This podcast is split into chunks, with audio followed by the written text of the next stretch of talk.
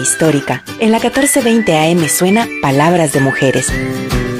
Ahora en el departamento de Guatemala puedes sintonizar Radio Fejer. Escuche una programación diversa, amena y cultural. Escuche Radio Fejer, comunicando buen vivir.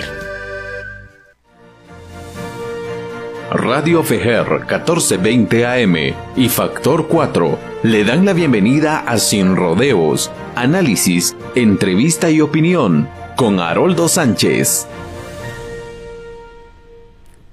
Qué gusto estar acá, empezar esta nueva aventura bajo el cobijo de la Federación Guatemalteca de Escuelas Radiofónicas, FEJER. Luego de tantos años de hacer eh, televisión, pues hoy se abren las puertas de una nueva oportunidad. Esto aunado a Factor 4, es un medio digital que la idea es seguir aportando a este país a través del análisis, de los comentarios, entrevistas con diversas personalidades.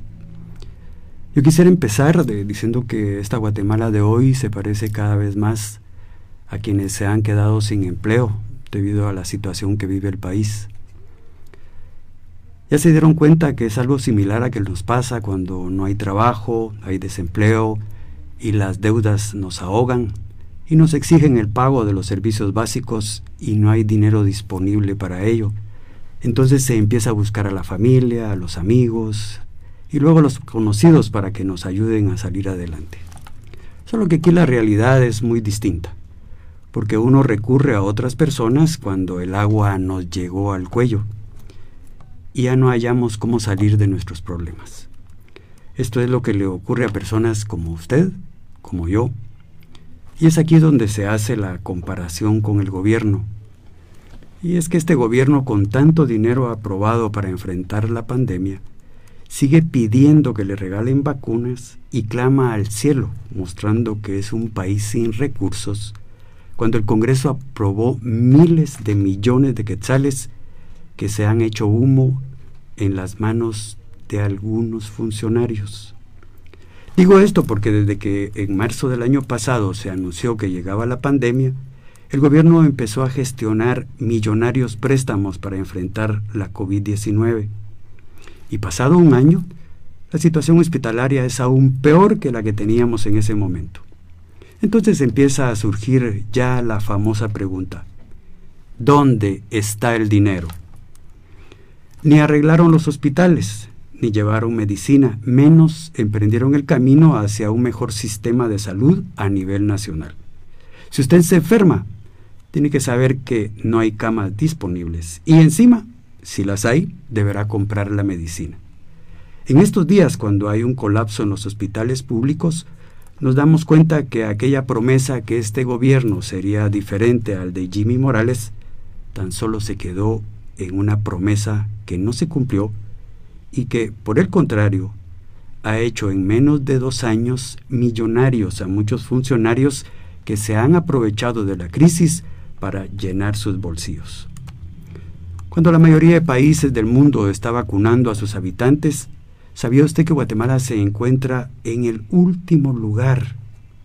Es el país con menos personas vacunadas. Y aquí de nuevo, se aprobaron cifras millonarias para comprar vacunas y ahora resulta que no hay para que los guatemaltecos puedan acceder a una dosis. ¿Dónde está el dinero? Es increíble que en este país se hable cada vez más de millones de quetzales que se desaparecen como por arte de magia. Ni ustedes ni yo veremos jamás esas cantidades de dinero. Pero hay que saber que hay funcionarios que se están aprovechando para hacer negocios y quedarse con gran parte de ese dinero. Cuando se hace la comparación entre el gobierno que se fue y el que hoy está, los hechos muestran que son muy parecidos. Por más que se hable, aquí nada cambió. La gente sigue desprotegida y sin ningún tipo de solución ante sus múltiples problemas diarios. Creció el desempleo, la falta de oportunidades, aumentó la pobreza y la desnutrición, tanto en la ciudad como en los territorios, los más necesitados son los olvidados de siempre. Me acompaña esta tarde en este primer programa un personaje que desde que asumió el cargo, ha demostrado un inmenso amor por Guatemala.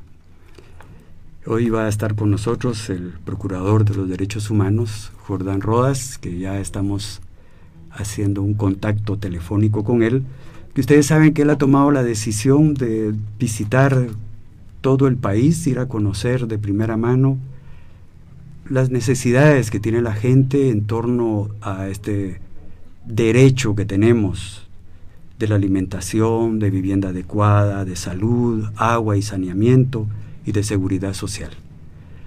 Señor Procurador, muchas gracias eh, por haber aceptado esta invitación y compartir con nosotros este espacio.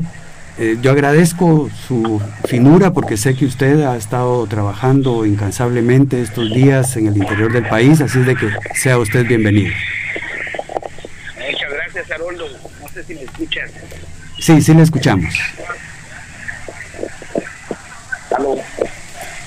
Sí, escuchamos, señor procurador. Sí, Haroldo, muchas gracias. Me siento muy honrado de estar en este primer programa que tú diriges en Tejer, que es una radio que llega a los rincones más olvidados del país. Y me siento muy orgulloso que me hayas tomado en cuenta para este primer programa y estoy aquí para servirte. Gracias. Yo quisiera que empezáramos, señor procurador, y usted explicara a la, a la audiencia qué son los derechos humanos y dónde reside su importancia. Bueno, los derechos humanos son garantías individuales que toda persona tiene por el simplemente hecho de ser persona, independientemente de cualquier diferencia que podamos tener como color de tez, como religión, como procedencia sexual, como sexo, como religión. Eh, desde el momento de la concepción hasta la muerte tenemos derechos humanos eh, tienen derechos humanos los militares, los empresarios, los campesinos, los desempleados. Los derechos humanos no son biológicos, no son de izquierda ni de derecha. Señor Procurador, ¿a, ¿a qué se debe los ataques que una institución como la que usted dirige recibe y sobre todo cuando se habla que la Procuraduría de Derechos Humanos más se dedica a proteger delincuentes? Bueno, sí, es muy buena pregunta porque me sirve para aclarar esta campaña perversa que viene desde hace varios años, que es no solo ignorancia, sino también desconocimiento. En cuanto cualquier persona tiene un problema eh, relacionado con la ley penal, pues en la PH no le vamos a hacer la defensa. Para eso tiene que contratar un abogado particular o bien si no tiene recursos ir al Instituto de la Defensa Pública Penal para que se hagan cargo de su defensa. Miren, eso no es un obstáculo para hacer que los privados de libertad, independientemente de la razón por la cual están presos, no puedan gozar de derechos humanos. Tienen derecho humano a una comida digna, a no, estar afinados, ¿verdad? porque las cárceles no son ni deben ser bodega de seres humanos y tenemos que tener empatía, Haroldo, empatía ponernos en lugar de las otras personas. Cualquiera de nosotros, nuestros familiares, vecinos, compañeros de trabajo puede hacer privada libertad y no por eso deja de ser humano y no por eso deja de tener derechos humanos y la dignidad es la esencia de los niños, de los derechos humanos. Haroldo. ¿Cuál es la importancia de la Procuraduría en la sociedad guatemalteca, Procurador? Bueno, es muy importante porque una institución que nace con la constitución que entra en vigencia en 1986. Yo soy el séptimo procurador de la historia del país. Es una institución que, como dice la ley, soy comisionado del Congreso, pero algunos diputados, pocos, no tenían que comprender que no soy subordinado. Si no tendría 160 jefes, ni, no tengo jefe, ni el Congreso es mi jefe, ni el presidente de la República, ni la Corte Suprema. Eso lo dice la, la ley que me rige, la ley de la Comisión de Derechos Humanos y del Procurador. Porque si uno podría ejercer con magistrado de conciencia haciendo ver los señalamientos en contra de en contra del presidente, del ministro, de diputados, eso es una realidad también, incluso del Tribunal Supremo Electoral también. ¿A qué podemos atribuir entonces que en los últimos años eh, usted ha sido un blanco favorito de los diputados en el Congreso de la República? Bueno, porque a la semana que tomé posición, yo tomé posición el 20 de agosto del año 2017, y a la semana siguiente, el tristemente recordado William Morales anunció en una madrugada que declaraba un grato. y ordenar la expulsión del comisionado Eduardo Velázquez, sin fundamento legal alguno. Entonces yo dudé un minuto en actuar porque el otro hubiera permanecido como un adorno del Estado y no tuve la opción de presentar una acción de amparo que afortunadamente la Corte de Constitucionalidad declaró con lugar y detuvo esa ilegalidad de Jimmy Morales y tuvimos al comisionado Velázquez por un año más. Después también eh, el mismo presidente que no quiero mencionar su nombre en ese momento, y la canciller en tanto en Nueva York como en Guatemala anunciaron que en enero que la CICIG finalizaba su mandato inmediatamente, sin fundamento. Entonces planteó una acción de amparo nuevamente y también tuvimos el, la CICIG hasta el fin de su mandato, que lamentablemente no fue prorrogado porque seguimos necesitando la CICIG. Entonces, recuerden que el primer discurso antijusticia era por la soberanía. No que los guatemaltecos no estamos de los extranjeros. Mentira. Discurso de Guillermo Morales y sus secuaces, juntamente con sus cómplices del sector económico, que lo que querían era impunidad. Impunidad para seguir robando a costillas del pueblo. Y ahora cambia, ya no es el tema de la soberanía, Heroldo. Ahora el pretexto para eh, atacar a la FICI, para la FESI, perdón, a la FESI, es la, que es un asunto ideológico, no. La, corrupción no tiene ideología y la corrupción tenemos que atacarla a todos, independientemente sea de derecha, de izquierda, a todos tendría que eliminar la corrupción porque a más corrupción, menos derechos humanos. Cuando yo voy por las carreteras del país, por ejemplo en el norte de Bogotá, que está todo olvidado, me doy cuenta que hay corrupción. Cuando en los puestos de centros de salud la gente se queja permanentemente que solo recetas le dan sin medicina también hay corrupción. Cuando vemos escuelas, institutos también hay corrupción. Y lo que nos está quitando la vida y poniendo en riesgo la salud hoy día es el COVID, con un pésimo mensaje de mentir innecesariamente. Recordemos que el presidente de Amatei dijo el presidente que el hospital del Parque de la Industria tenía más de 3.000 camas. Y mentir a la población también es corrupción. Si mucho llega a 300 camas. Ahorita con el contrato ruso que si no fuera por las donaciones de países amigos, estuviéramos peor de como estamos. Recuerden que ya salieron pruebas de COVID falsas y eso es corrupción. Entonces la corrupción mata, así como hace varios años para los enfermos renales, el caso de Ispiza mató a muchos guatemaltecos y eso tenemos que tener presente y lo que se pide es justicia. Es, es difícil ser procurador de derechos humanos en un país como Guatemala. Bueno, es es intenso el trabajo. Yo no me quejo porque estoy consciente que sería muy distinto mi rol si fuera yo el defensor del pueblo en Noruega, Suecia, Finlandia, países desarrollados que respetan los derechos humanos. Pero en Guatemala tenemos una cultura de violación a los derechos humanos por parte de las autoridades. Ahí hemos vuelto en los últimos meses a prácticas del pasado. Recuérdense, hoy los defensores de derechos humanos y los periodistas son constantemente hostigados, han sido también agredidos, que no eh, recordemos el 21 de noviembre, cuando de forma brutal la Policía Nacional reprimía a guatemaltecos que estaban manifestando pacíficamente en la plaza central, dos guatemaltecos perdieron un ojo cada uno, y periodistas fueron arrastrados, igual de mujeres, y como si nada, sigue nuestra seguridad ciudadana en manos de Henry, un ministro que en lugar de dar seguridad da miedo. Eso no podemos olvidarlo también, pero es una suma de actos. Cada día hay un escándalo de corrupción, de violación a derechos humanos. Hasta la PH nos estaba restringiendo el acceso a la supervisión a la doctora Zulma Calderón en el Hospital del Parque de la Industria, porque no les gusta que les digamos sus verdades. Están acostumbrados solo a lagos y para eso nosotros no estamos. Procurador, ¿cuándo termina su mandato? El mandato constitucional termina el próximo 20 de agosto del año 2022, con cinco años para el paso electo. ¿Usted cree que lo podrían ratificar?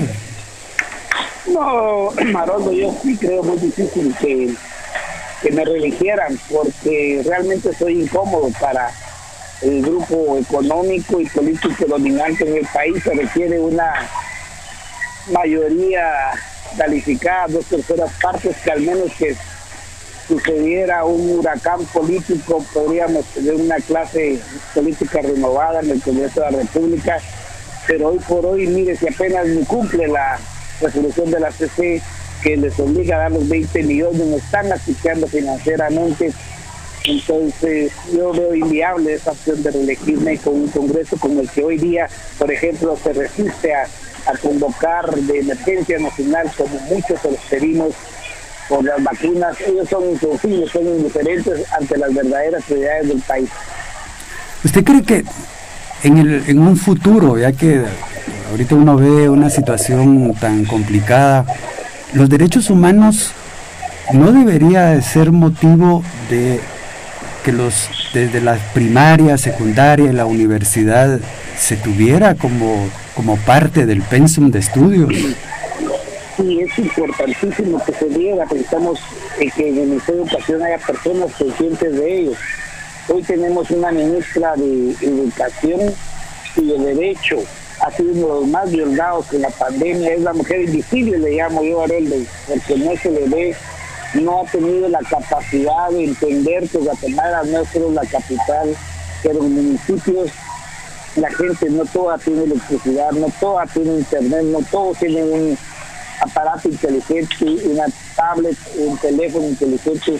Muchas personas tienen que pagar dos o tres quetzales para cargar a la energía eléctrica su teléfono en lugares más lejanos del país. El proceso educativo está siendo una farsa. Los niños y jóvenes están ganando, Haroldo, pero no están aprendiendo. Muchas veces las mamás son las que hacen las tareas y ese conocimiento perdido realmente va a tener efectos muy lamentables para la niñez y la juventud ya en poco tiempo. Usted está hablando de de esa otra Guatemala, muchas veces la Guatemala olvidada, la Guatemala invisible para los gobiernos. Está realizando usted visitas. ¿Cuál es el sentir de la gente en estos momentos, señor procurador? Bueno, lo que yo me doy cuenta es que no solo este gobierno, pero los últimos gobiernos del país, que diría yo, desde el 54 hasta la, hasta la fecha, eh, han gobernado sin ver la realidad del país, han gobernado sin dialogar con la gente, sin escuchar a la gente y han hecho sus caprichos y más que todo pensando en sus intereses. Mira, yo te cuento que iba a muchos municipios del país, estuve viendo el hospital que se llama Rosana Valdez en el que es donde incluso un diputado que me perseguía políticamente, que estaba una boinita y que ni vale la pena mencionar su nombre, pues está implicado en un caso de corrupción que llora sangre, porque juegan, lucran, mejor dicho, en la salud.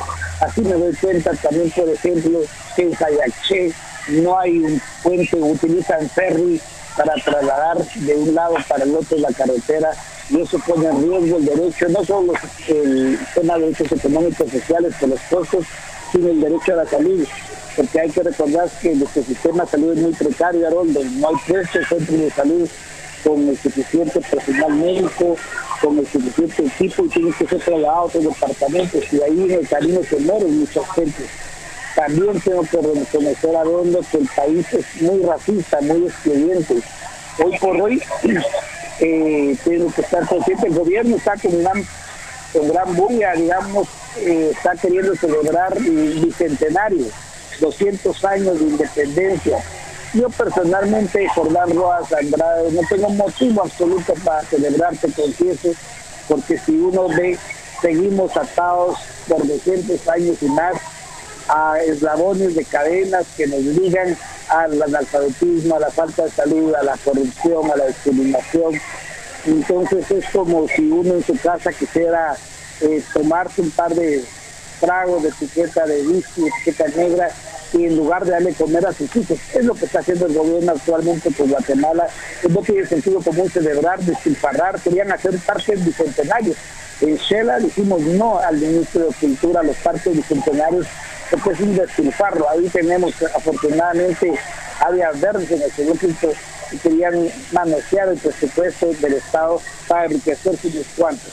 Eso realmente tenemos que estar conscientes. Hace poca, la semana anterior estaba en Camotán, en Cocotán, pude platicar con una de las familias que mandaron al Estado hace algunos años porque una niña murió de nutrición. y fue muy triste ver a un sobreviviente como si fuera, es un jovencito hoy día a nivel de un vegetal, ¿verdad? Y no han podido cumplir, no han querido cumplir el Estado con la construcción de cuatro casas, con dar salud. La semilla, imagínate, Aroldo, el MAGA se lo mandó en el mes de julio, cuando se simula la siembra es en el mes de mayo. Entonces hay una falta de empatía, es decir, menos en el lugar de los más necesitados, y eso nos hace que no seamos solidarios pero la gran responsabilidad tenemos que estar conscientes que es de las autoridades que las elegimos. Pero también me va quedando claro que la ciudadanía tiene una gran posibilidad de cambiar realmente si quiere, porque un político se le castiga o se le premia con un voto y elegir un ser electo es un derecho y es importante empoderar a la ciudadanía la cooperación internacional, yo le hago un llamado para no apostar solamente por cooperar con el gobierno central, porque si sale corrupto ahí se pega todo.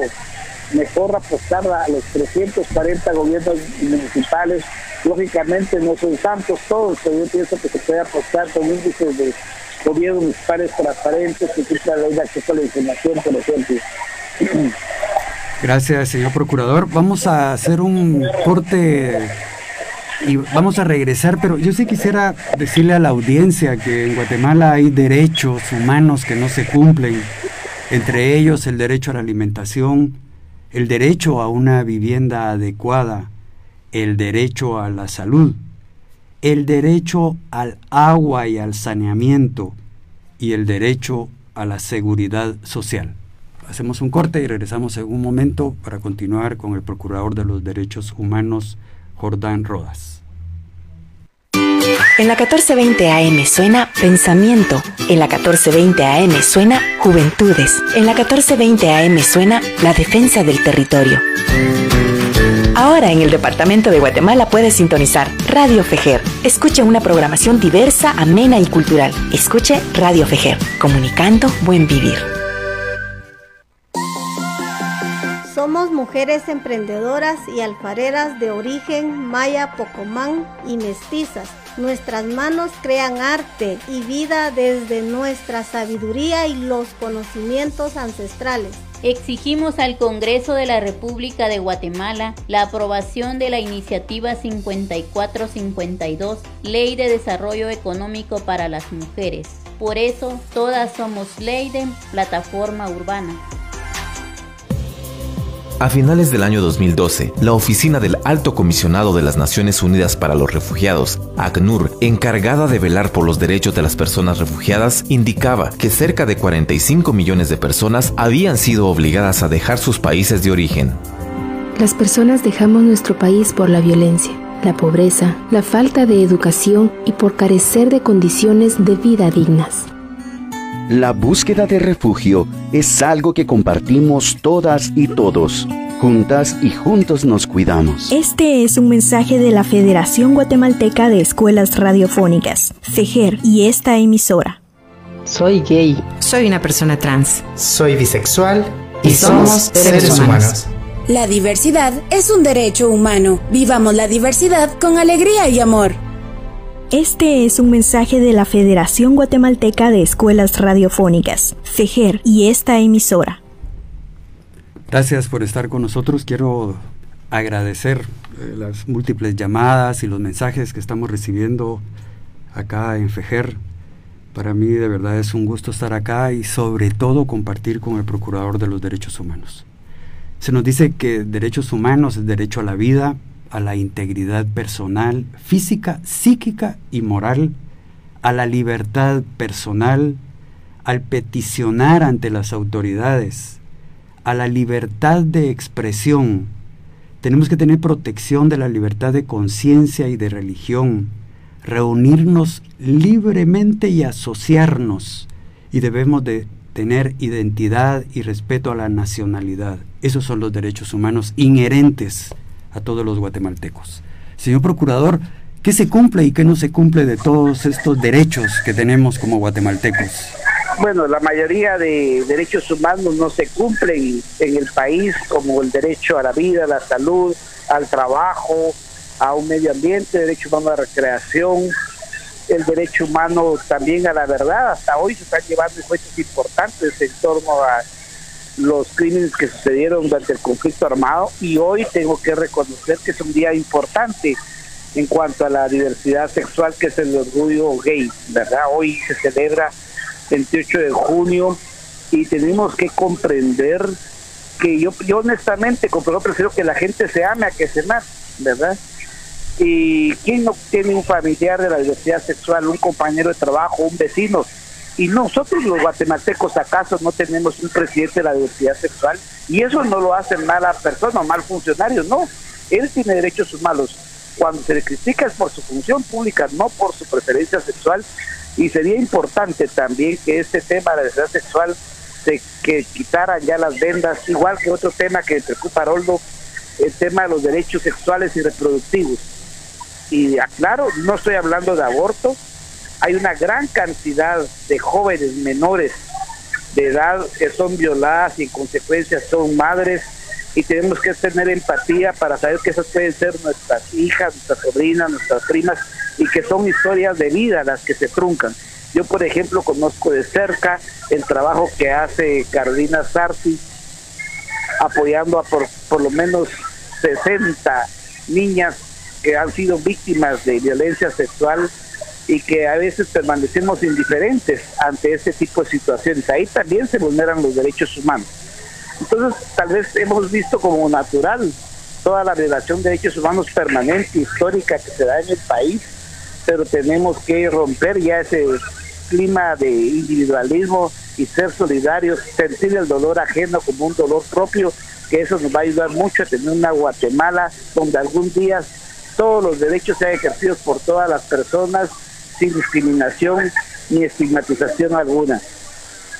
Yo creo que es importante que los radioescuchas y quienes nos están viendo también eh, aprendamos más sobre este tema de derechos humanos porque los derechos humanos universales no son concesiones de la sociedad o del Estado, ni han sido creados por ningún ordenamiento jurídico, sino que se originan en la persona misma emanan de la dignidad humana y resguardan cada uno de sus atributos inherentes e inviolables dentro de un marco de libertades y no discriminación.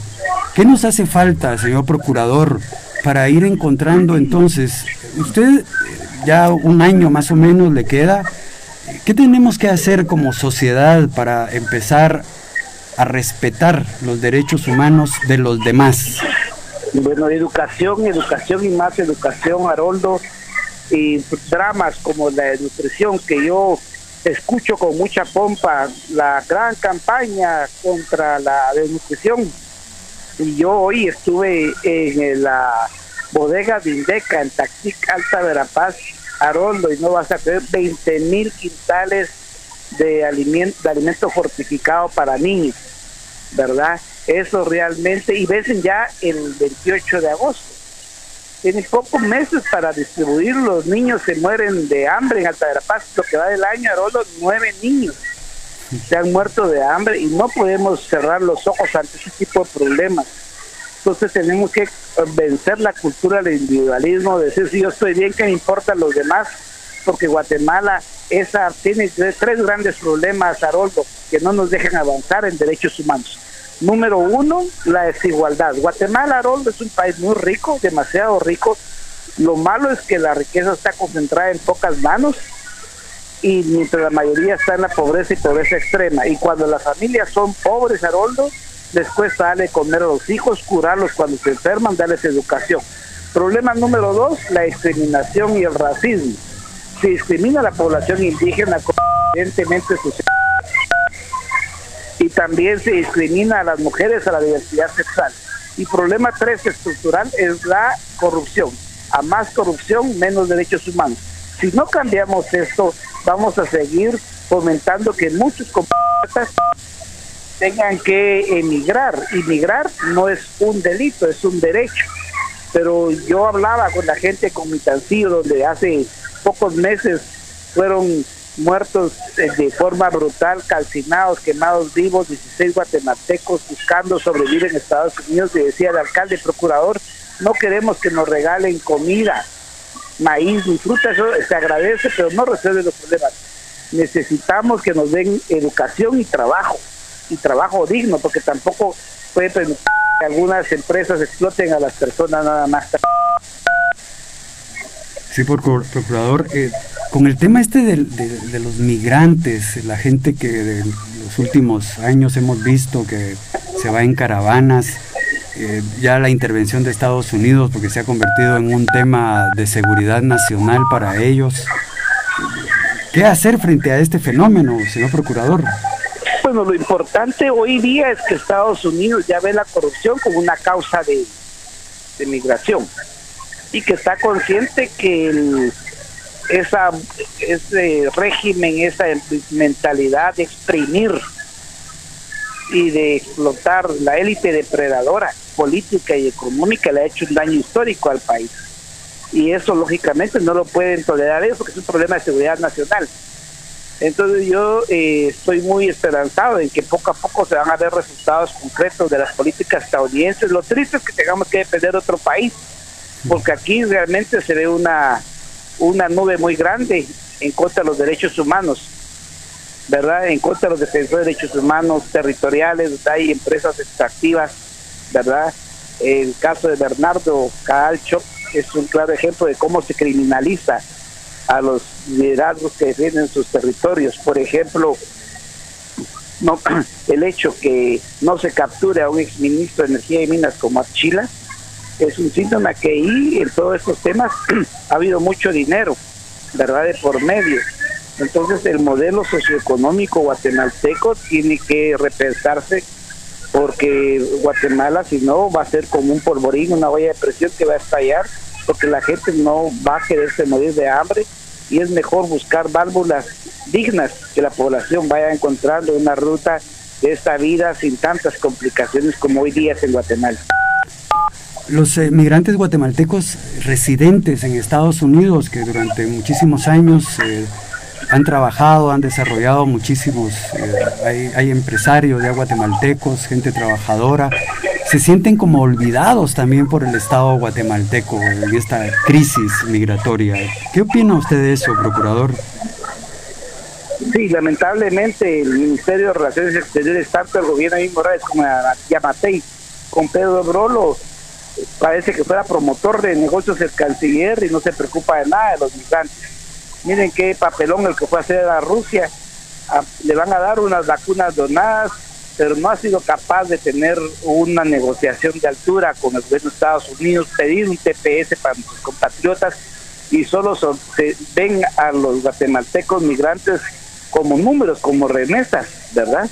y entonces y se jactan como un mérito de su gobierno cuando es una vergüenza realmente que los guatemaltecos no puedan lograr trabajar a nadie, absolutamente a nadie, Aroldo, estoy convencido, le gusta dejar su comunidad, su familia, lo hacen por sobrevivencia. y es como muy irónico, si uno pues, lo quiere ver de esa manera, cuando son las remesas las que mantienen la economía guatemalteca. Sí, incluso eh, produce más riqueza que el sector privado organizado, ¿verdad? El cual no han sido capaces de dar salarios, salarios dignos y con una inspectoría de trabajo que es un chiste igual que la DIACO, ¿verdad? Que no hacen su trabajo como debiese ser y más parece ser que esos ministerios están al servicio de los patronos o de los dueños de empresa, nunca la economía informal, de la mediana empresa y de los trabajadores. La tutelaridad del trabajador es una broma en Guatemala, la tutelaridad Oldo significa interpretar en caso de duda la ley a beneficio del trabajador. Pero ahí está pues arriba los derechos humanos en Guatemala, lamentablemente.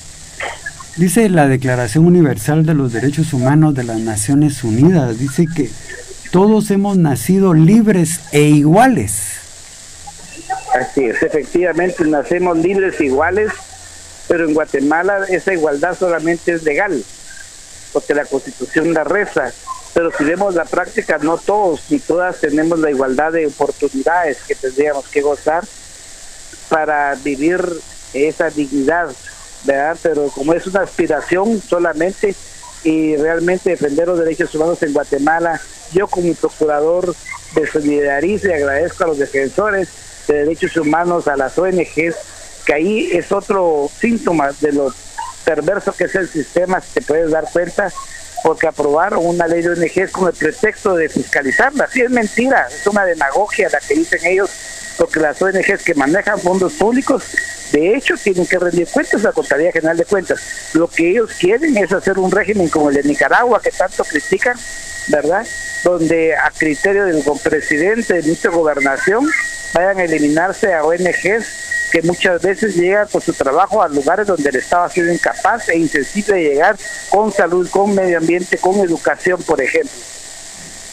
Aquí me escribe José Manuel, dice, eh, señor procurador, la violación a los derechos de la niñez están siendo violados sangrientamente, utiliza ese término. Los niños están viviendo pesadillas en sus hogares, dice. ¿Cuál es su comentario? Sí, tiene razón, desde distintos ángulos, eso es una triste realidad. Recuérdense que la ley Pina marca que tendría que prevalecer el interés superior del niño y eso es, como decíamos los abogados, es una ley vigente, no positiva. La PGN con un accionar parco como entidad responsable de procurar por los derechos de la niñez y si el Estado no hace por su trabajo, ¿qué podemos esperar? No podemos decir que todo venga ni de la cooperación ni de la caridad.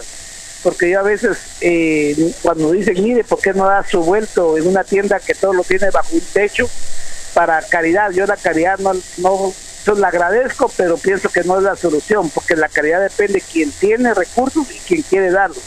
Mejor que paguen impuestos bien, que contraten personal eh, de las poblaciones en vulnerabilidad, que utilicen recursos renovables, eh, que incluyan también en su energía renovable, cosas concretas, pero no poesía, porque en Ginebra yo eh, escuchaba a muchos empresarios que se van a lavar la cara con el tema de derechos humanos y empresas y muchas veces solamente es para decir que ellos son responsables, solidarios socialmente, pero es una farsa aquí en la práctica de no de todas, pero sí de algunas. Señor Procurador, eh, entre los derechos humanos más importantes está el derecho a la vida, a la supervivencia, al desarrollo, al derecho a la identidad, a vivir en familia, a la igualdad, a no ser discriminado, a vivir en condiciones de bienestar y a un sano desarrollo integral. Entonces, esto no significa que los derechos humanos también es responsabilidad del Estado y de nadie más que el Estado, es desarrollar una política de desarrollo que pudiera permitir que todas y todos pudiéramos desarrollarnos en el país sin privilegios, pero sí con derechos humanos para todos, que son ideológicos. Es complicado entonces porque pareciera que uno solo le va a exigir al procurador que vele por los derechos humanos cuando esta es una responsabilidad integral, no solo de usted, sino del Estado mismo y todos sus funcionarios. Sí, yo soy magistrado de confianza, hago recomendaciones. Mire, también me duele mucho cuando en Erguate, por ejemplo, hace cortes masivos de electricidad. Yo estoy de acuerdo que corte energía eléctrica a las personas morosas pero no a ciudadanos de los municipios en que están al día. Hace más de cuatro meses en el Carmen, frontera con Malacatán, eh, no tienen electricidad y ya planteó un amparo, ya se ganó y en el Guate no conecta la energía eléctrica. Y también eso es una también de que hay cosas que no permanentemente cumplen los derechos humanos y el Estado es muy débil, muy tibio a la hora de exigir su cumplimiento. ¿Verdad? El, agua, por ejemplo, también es un derecho humano, hemos tenido que ejercer amparos también. Recuérdense que planteamos amparo para el tema obligar al gobierno a comprar equipo de protección, el de las vacunas, Haroldo, lo planteé el 25 de diciembre y al día de hoy la Corte de Constitucionalidad no ha entrado a resolver si otorga o no el amparo profesional de las vacunas. Y cualquier estudiante de derecho sabe que los amparos tienen que resolverse de forma inmediata. 25 de diciembre y hoy estamos 28 de junio, seis meses después, es una vergüenza que la Corte de Constitución no resuelva si otorga o no otorga el amparo provisional para obligar al Estado, que buena falta le hace a que cumpla con las vacunas por el COVID-19. Estamos platicando con el Procurador de los Derechos Humanos, Jordán Rodas. Vamos a hacer el último enlace y regresamos en un momento con él, pero es importante recordar que todo individuo tiene derecho a la vida, a la libertad y a la seguridad de su persona. Nadie estará sometido a esclavitud ni a servidumbre. La esclavitud y la trata de esclavos están prohibidas en todas sus formas. Nadie deberá ser sometido a torturas ni a penas o tratos crueles, inhumanos o degradantes. Regresamos en un momento con ustedes. En la 1420 AM suena Pensamiento. En la 1420 AM suena Juventudes. En la 1420 AM suena La Defensa del Territorio. Ahora en el Departamento de Guatemala puedes sintonizar Radio Fejer. Escuche una programación diversa, amena y cultural. Escuche Radio Fejer, comunicando buen vivir. Bats es la culminación de la serie de ceremonias de preparación y compromisos del nuevo Akir ante los cerros y valles, ante los antepasados, abuelas y abuelos, y el creador y formador. Y es el mismo día en el cual se le hace su presentación pública para que la comunidad lo conozca, entregándole su envoltura sagrada, su cargo o el servicio que tiene que dar a la comunidad. En este día los Ajkihab, que son de mayor experiencia, retoman de nuevo su compromiso de atender su ajawa, su tzite, y a las personas en búsqueda de su ayuda. Renuevan su compromiso ante los antepasados, ante los cerros sagrados y ante las energías creadoras. El día de la energía de cada persona debe ser un gran día de fiesta y esto se celebra como una fiesta comunal en el Wakshahib Bats, cada 260 días del Cholpal-Ij, calendario sagrado o lunar, una de las más importantes celebraciones para el pueblo maya, conmemorando el inicio del tiempo, tiempo personal, familiar, comunitario y planetario, como el hilo que se desenrolla, como un tejido hermoso, dando lugar a la vida, a la interrelación con todos los elementos. Este día es la oportunidad propicia para que cada una y cada uno pueda hacer una pausa en su vida para evaluar cómo ha sido la relación con las energías personales. Es propicia para renovar nuestro compromiso con nuestro Watch Egg. ¿Cuánto le hemos hablado? ¿Cuánto le hemos agradecido? ¿Cuánto le hemos ofrecido? ¿Cuánto le hemos reciprocado? para poder sentirnos contentas y satisfechos de haber ofrendado para lograr esa relación e interrelación con nuestras energías propias, con los demás y con todas las fuerzas del universo, para seguir buscando la perfección, ya que somos seres perfectibles como el Hunwinak, la persona completa, para llegar a vivir en armonía y equilibrio personal, familiar y comunitario, para encontrar la plenitud de la vida.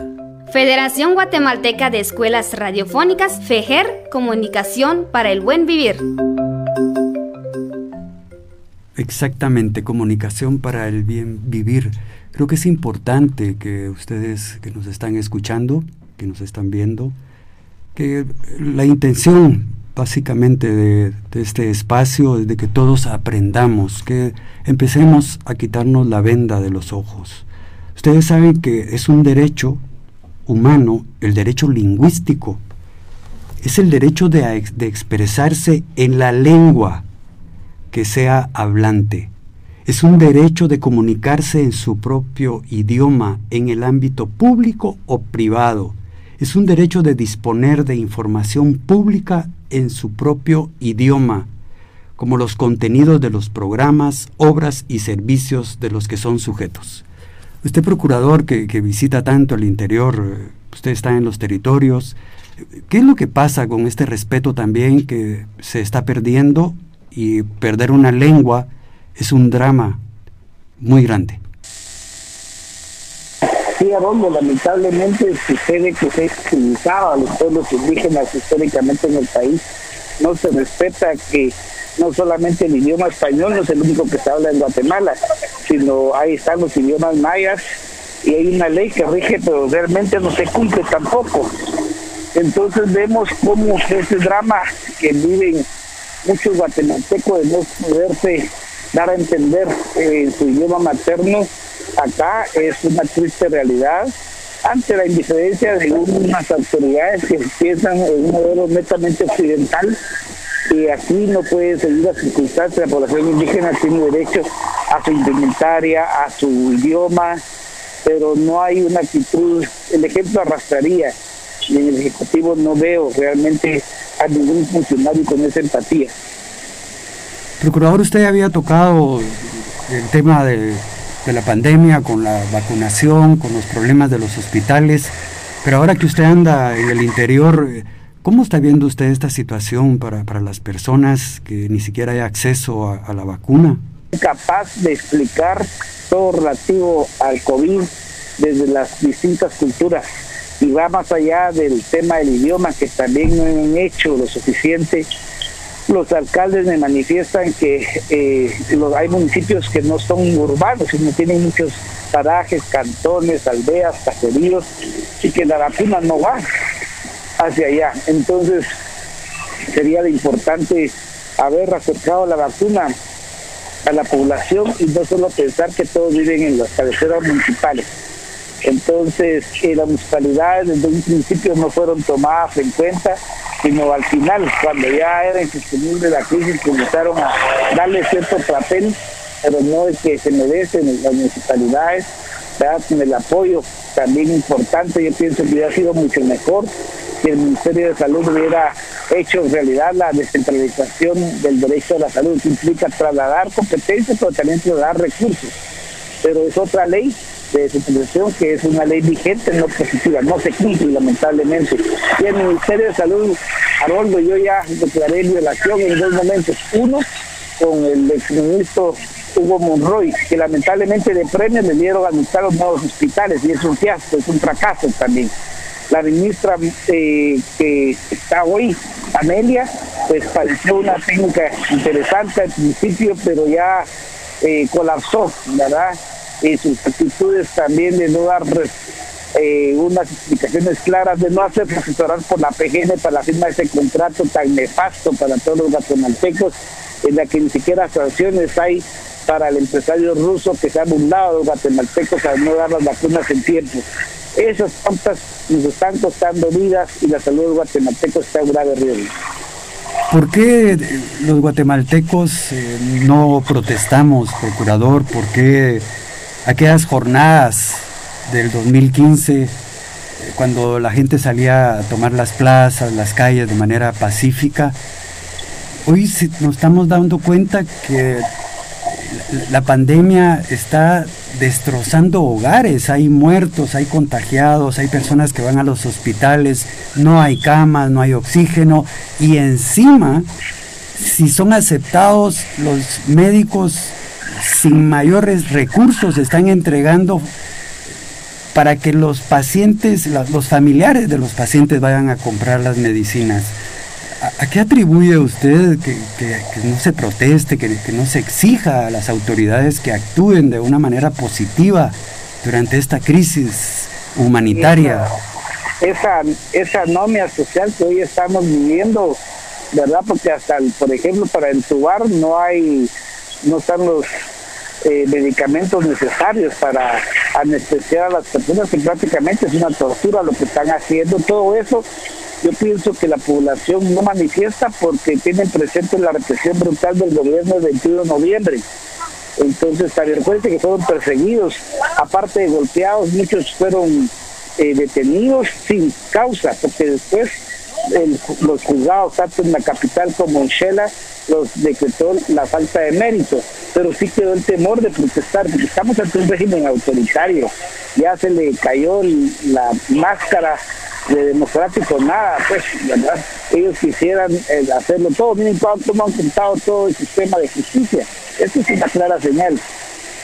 El Tribunal Supremo Electoral en cualquier país del mundo, Aroldo, es una vergüenza que ya haya un magistrado titular que hoy lo preside, ¿verdad? Y un, y un suplente que ya la propia universidad, la propia universidad Da Vinci reconoció que no había extendido los títulos o sea que son falsos y como que si no pasa nada, no tienen horchata en las, en las venas. Entonces todo este tipo de cosas sí es preocupante. Yo comparto esa visión tuya que es difícil explicar cómo los guatemaltecos están en una patrimonio, dejar hacer, dejar pasar. Estamos en una situación complicada, pero yo pienso que al final al final del túnel siempre hay una luz, Haroldo, y la fuerza la miro en el interior, en las autoridades indígenas, en los movimientos de mujeres y en los movimientos de juventud especialmente. Uno escucha y lee mucho sobre lo que está pasando en Nicaragua y, la realidad es de que en Nicaragua se, hay un espejo en relación a lo que está ocurriendo en, el país. El, problema... Nicaragua, eh, Guatemala dijo algo con el presidente de Matei en una cumbre reciente, pero no ha sido capaz de llamar a su embajador y tú sabes a dónde que una señal de protesta de cualquier gobierno es mandar en consulta a su embajador, en este caso sería el embajador Jaime Regalado, bueno, ¿qué está pasando? No podemos seguir tolerando un régimen autoritario que lo único que tiene como receta para seguir en el poder es encarcelar a sus contendientes. Eso es realmente delicado. Y aquí se, nota que hay una doble moral por parte de el sector empresarial organizado porque no critica algunas cosas de, otros países, pero las nuestras es cómplice también. Hace unas semanas atrás hubo una captura que nos, nos llevó al pasado reciente. Unos vehículos sin placas detienen a dos personas y el, el ministro de Gobernación justificó esto, pero ¿cuál es su opinión al ver que las propias autoridades usan vehículos sin placas para detener a una persona? Bueno, es una demostración que están, estamos siendo gobernados por autoridades que tienen viejas prácticas de los gobiernos autoritarios y que nada ayudan a la democracia eh, también a nivel municipal el encargado de la PMT de Guatemala pues pone multas a diestra y siniestra, qué casualidad. En el caso de vehículos sin plazas para, sin placas para tener a personas, no pasa nada. ¿Por qué lo aceptamos, procuradores? Que ese es el punto, ¿verdad? O sea, estamos viendo cómo eh, han habido retrocesos en todas las instituciones del Estado, y usted más o menos nos explicó, pero, pero ¿por qué seguimos permitiendo esto? Bueno, lo que pasa es que no nos damos cuenta de que nos están afectando a todos, ¿verdad? En un momento los empresarios están conscientes que están creando monstruos, ¿verdad? En un momento lo van a desplazar de su status quo. Entonces es una visión miope, dijera yo, cortoplacista, egoísta, poco solidaria. Y yo pienso que si algo llama a los derechos humanos es a despertar de la anomia, a ejercer libremente la libertad de expresión. Uno como funcionario público tiene que estar consciente que estamos sujetos a críticas, a cuestionamientos, y no por eso se violan nuestros derechos porque somos funcionarios públicos. Pero la ciudadanía tiene que hacer uso de la ley, de acuerdo a la información del derecho, de libertad de expresión, necesitamos prensa independiente, a muchos periodistas que están contra la pared en los territorios, en los municipios, en los departamentos, porque hay poca tolerancia al trabajo tan importante que hace la prensa en las democracias locales y nacionales. Lo que cuando uno platica, uno lo que escucha son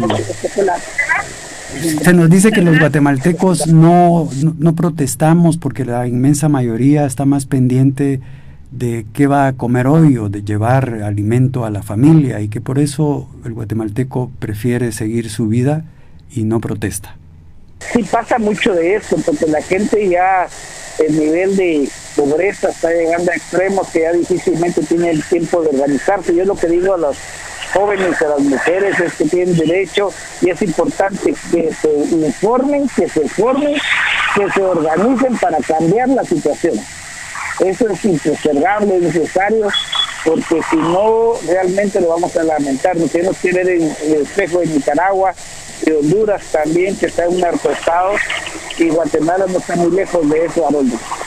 Señor Procurador, muchísimas gracias por haber aceptado esta invitación para mí ha sido un verdadero gusto eh, que usted pues, me haya aceptado estar acá en el primer programa que tengo en FEJER. Le agradezco mucho que se haya tomado el tiempo para responder mis inquietudes.